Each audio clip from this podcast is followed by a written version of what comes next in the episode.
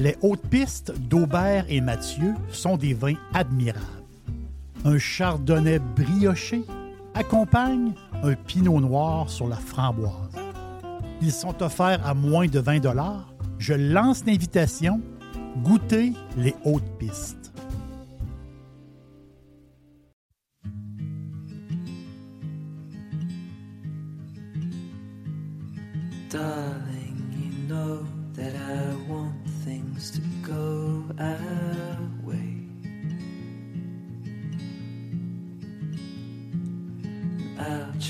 To reach you to lean every single day. I wanna be somebody that you wanna love. Don't wanna reach for another, wanna color your world.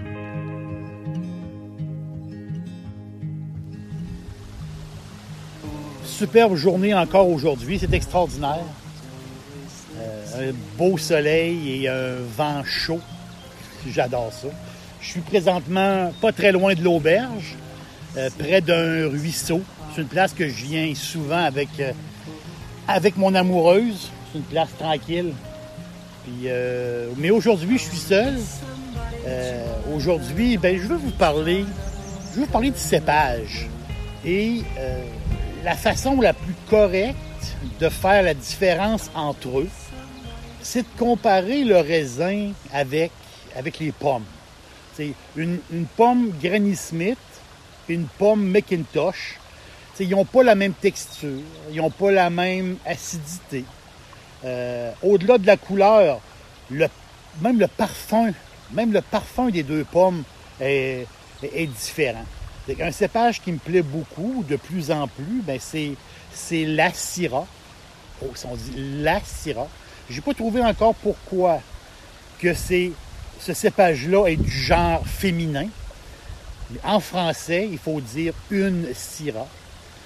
Donc, la Syrah qui, re- qui représente à elle seule, quand on pense Syrah, on pense à la vallée du Rhône. C'est un, raisin un peu mystérieux. Jeune, ça va donner des vins, euh, des vins croquants. Comme si on mordait euh, dans du raisin lui-même. Carrément. C'est très, très jeune, c'est très, très croquant, très fruité, très floral. Puis, avec les années, la Syrah va se transformer beaucoup. Ça va devenir un genre d'élixir un peu. Comme euh, ça va devenir beaucoup plus riche. Les Français vont dire, ils vont dire capiteux. La Syrah va devenir euh, capiteuse. C'est un genre de concentré quand ça vieillit. En, québécois, je vais, le dire d'une autre façon. En québécois, la Syrah, quand elle vieillit, ben, elle devient un vin un peu un vin qui chauffe. Un vin enivrant. Euh, je, vais le, dire dans mes mots comme ça. C'est la vallée du Rhône, très reconnue pour les ermitages, les grands crus ermitages. C'est sur des... c'est incroyable. C'est sur des terrasses, la vue sur le Rhône. C'est un paysage... euh, c'est un paysage incroyable. On peut prendre euh, des photos là. C'est, le centre. Si vous, allez voir le, fameux centre historique de Tournon. Tournon, c'est beau, ça n'a pas de sens. C'est incroyable. C'est un coin de pays euh, superbe.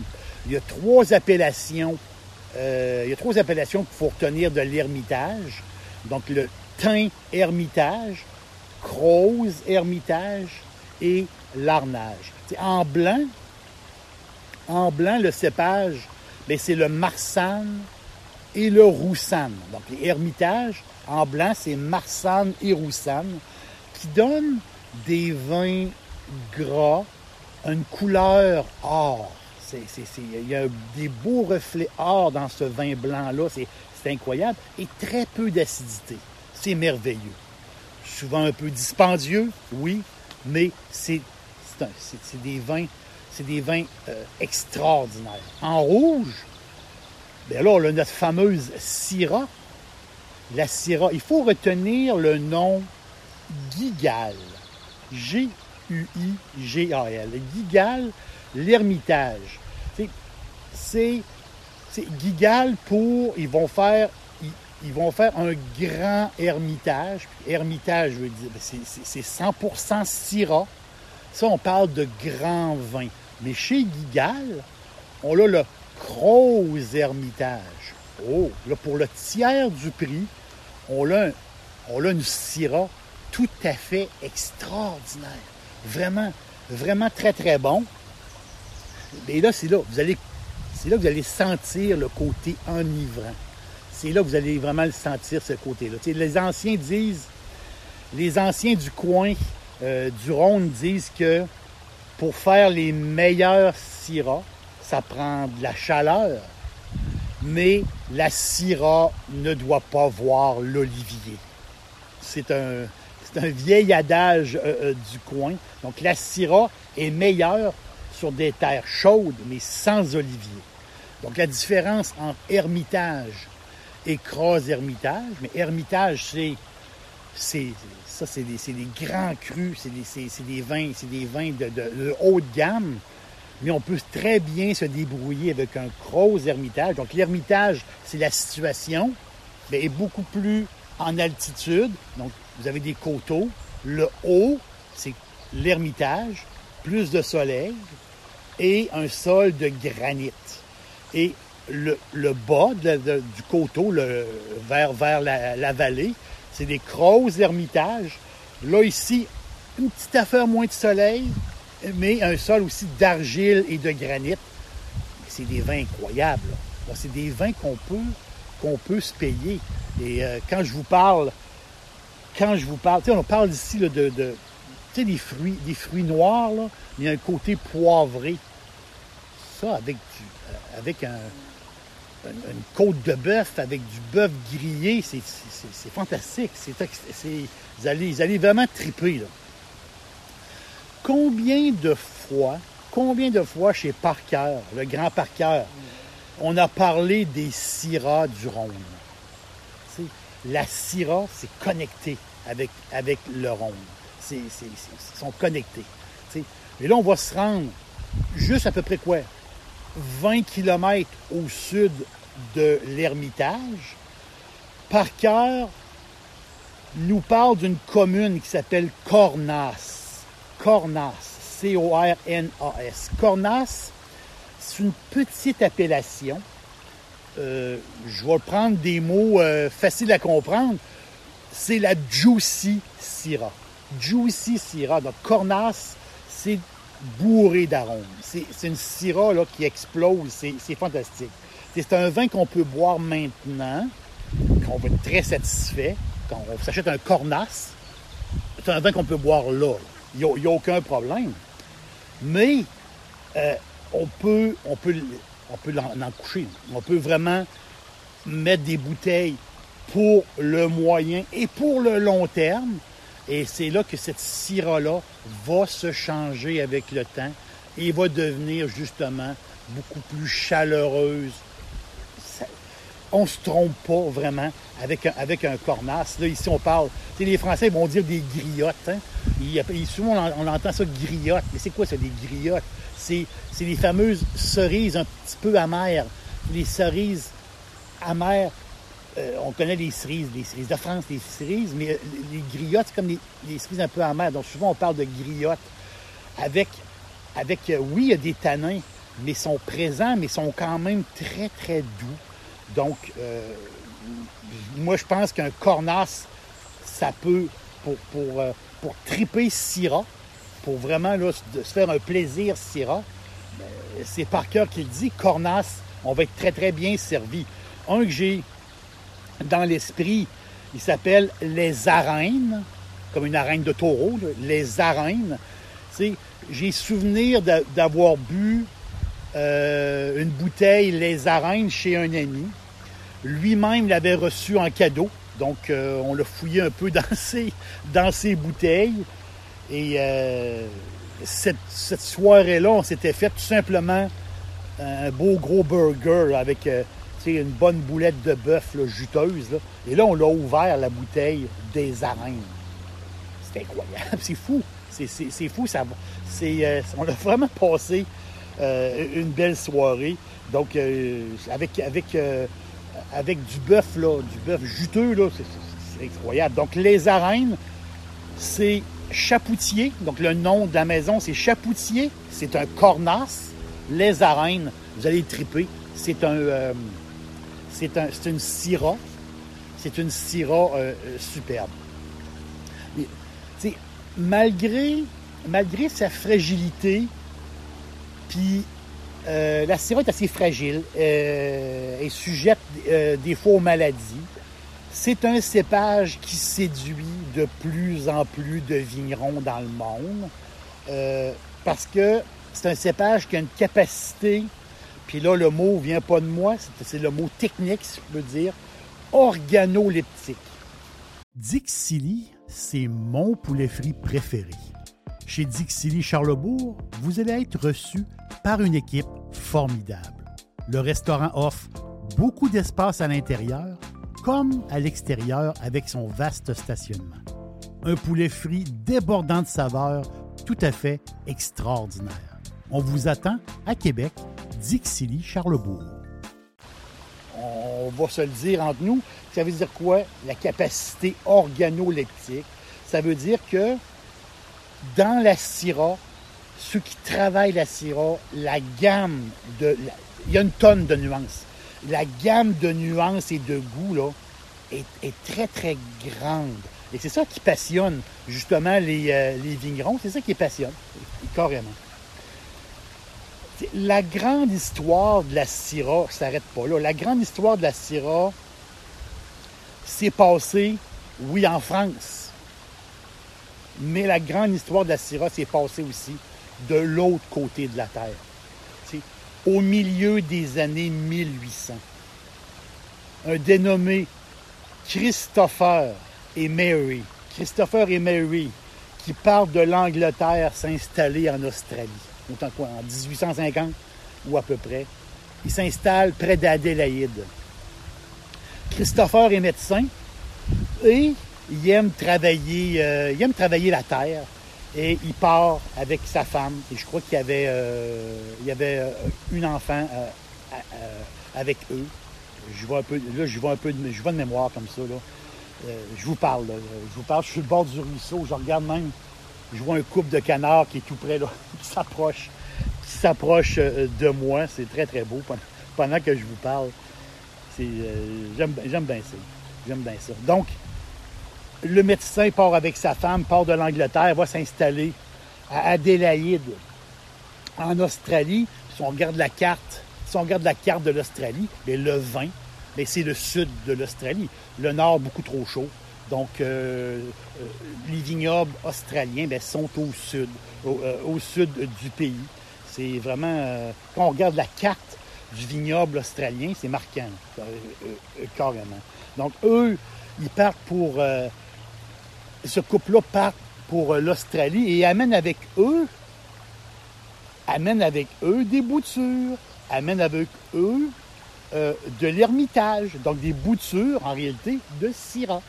On s'installe là-bas et à l'époque, il faut le dire, à l'époque, les goûts étaient très différents d'aujourd'hui. À l'époque, les gens buvaient en grande majorité, buvaient des vins fortifiés. Et On est, dans, les- années 1850. Donc, on était dans les vins fortifiés, un peu comme, on pourrait dire, des portos, des vins, des vins comme ça. Donc, eux autres, ils décident de s'installer là-bas. Lui travaille comme médecin, mais euh, décide de, bâtir un petit vignoble pour faire des vins fortifiés. Mary travaille beaucoup euh, avec son mari.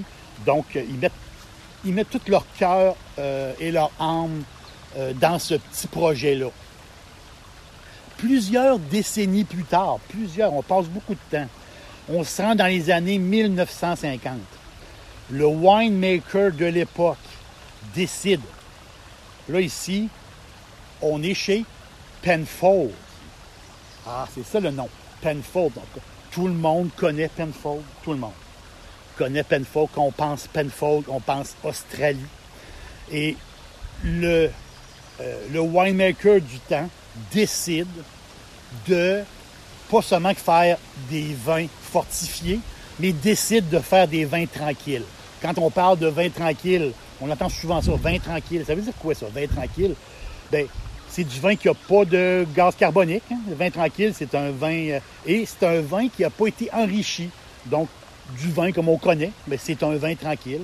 Tandis qu'un Porto, ce n'est pas un vin tranquille, c'est un vin euh, plus enrichi. Donc, lui, ce winemaker-là a décidé de faire un, euh, vin tranquille. Là, on est en 1950. Mais l'administration du vignoble n'aimait pas trop ce tournant-là. Parce que lui, ce winemaker-là, euh, il, avait beaucoup voyagé et il avait vu aussi ce qui se passait. Il avait vu ce qui se passait ailleurs et décidé de. Je pense que c'est- la bonne voie pour Penfold. Il y a eu un peu, euh, un peu, un peu de chicane à l'interne, mais quand même, euh, il a réussi. Il a, réussi à compléter son idée. Et c'est là qu'il a, il a créé le fameux Grange Hermitage. Hermitage à cause, à cause euh, du, euh, euh, du raisin. Le Grange Hermitage, on est là, on est dans les années 50. Et ce, ce winemaker-là qui s'appelle Schubert, Monsieur, Monsieur Schubert, ben lui, c'est incroyable, parce que ce gars-là avait commencé à travailler pour Penfold, je pense qu'il avait 14-15 ans. Et il s'est formé là-bas. Et ensuite, a voyagé. Il est arrivé avec ses nouvelles idées. Et c'est là, c'est le début, je peux dire, le début euh, euh, des grands crus australiens. C'est, dans ces années-là. C'est, grâce, grâce à, ce Schubert-là qui a fait le fameux Grange Hermitage. Le Grange, il y a quelque chose de particulier. C'est un grand cru, mais c'est pas un vin de terroir. Les raisons, les, sont, un peu spéciales. Lui, il préfère, il préfère, autrement dit, aller chercher le raisin dans, plusieurs vignobles autour, plusieurs eh, espaces autour, qui appartiennent à Penfold. Mais il aime ça aller chercher. C'est pas seulement que le levain qui vient d'un espace, mais il va chercher ce qu'il y a de mieux dans tous les espaces. C'est un peu la technique du Grange qui, lui, va chercher les meilleures grappes de syrah. C'est pas, pas plus compliqué que ça. Et ensuite, il va vinifier ce vin-là et le mettre dans des, dans des fûts de chêne américains de 300 litres, des fûts de chêne neufs. Et là, il va faire dormir le Grange 18 mois, va faire de dos. Et le Grange, tu sais, le Grange, c'est. c'est, euh, c'est- euh, Aujourd'hui, c'est mythique. C'est mythique, c'est, c'est une Syrah mythique, carrément. Et euh, depuis le, le décès de ce, de ce monsieur Schubert, ben, il est passé trois winemakers chez Penfold. Et le dernier des winemakers, je crois qu'il est encore en poste aujourd'hui, monsieur, monsieur Gago, lui, il a touché, puis ça c'est excessivement rare, il a touché les critiques, plusieurs critiques, avec un 100 sur 100. Bon, imaginez un vin coté 100 sur 100, une Syrah australienne. Justement qu'à penser à ça, c'est tout à fait, c'est incroyable. Le Grange, c'est le premier grand cru de l'histoire de l'hémisphère sud. Son nom, c'est pas compliqué, son nom vient du cottage. Quand les amoureux sont, arrivés en Australie, quand le couple est arrivé en Australie, ont, euh, ils ont acheté une maison. Et cette maison-là, le cottage, avait le nom, c'est un peu comme le surnom de cette maison-là, avait le surnom de Grange. Donc c'est comme, ça. Euh, l'idée de départ du couple, l'idée de départ, c'était de faire des vins fortifiés, comme je vous l'ai dit. Mais dans le temps, les vins fortifiés étaient aussi utilisés comme médicaments. Donc, le médecin était wise, était très intelligent. Il s'est dit, ben, je vais peut-être fabriquer mon propre médicament et je vais pouvoir le donner à mes, patients. Donc, le vin fortifié était, à une certaine époque, un peu comme un médicament. Ça, c'est le début de Penfold. C'est le début de, de, cette grande épopée. Mais moi, je pense que, à la blague, je pense qu'il n'y avait pas trop tard que le vin, oui, c'est peu, c'est un médicament. Euh, on est la Syrah, c'est le Rhône, La Syrah, c'est l'Australie. Aujourd'hui, l'Argentine, l'Afrique du Sud, les États-Unis le Chili. T'sais, la Syrah, aujourd'hui, est partout. Et puis, je lisais un article intéressant il y, a, euh, il y a très peu de temps sur le sujet. Puis, il disait, le résumé un peu de l'article, c'est si les vignerons s'assurent que les rendements ne soient pas trop élevés, la Syrah, il ne faut pas avoir trop de rendement. D'après, les, professionnels, on a tendance à en vouloir en faire beaucoup. C'est tout à fait normal. Mais si les vignerons s'assurent que les rendements ne soient pas trop élevés, euh, ils vont récolter beaucoup, beaucoup de qualité parce que la Syrah est vigoureuse. C'est des belles grandes grappes de raisin, élégantes, pleines de goût, extraordinaires. Allez, euh, ce soir, on se fait plaisir. Puis ce soir, on se trouve, euh, une Syrah. Je, je suis content. Je suis content de vous avoir jasé, puis euh, on se reparle bientôt.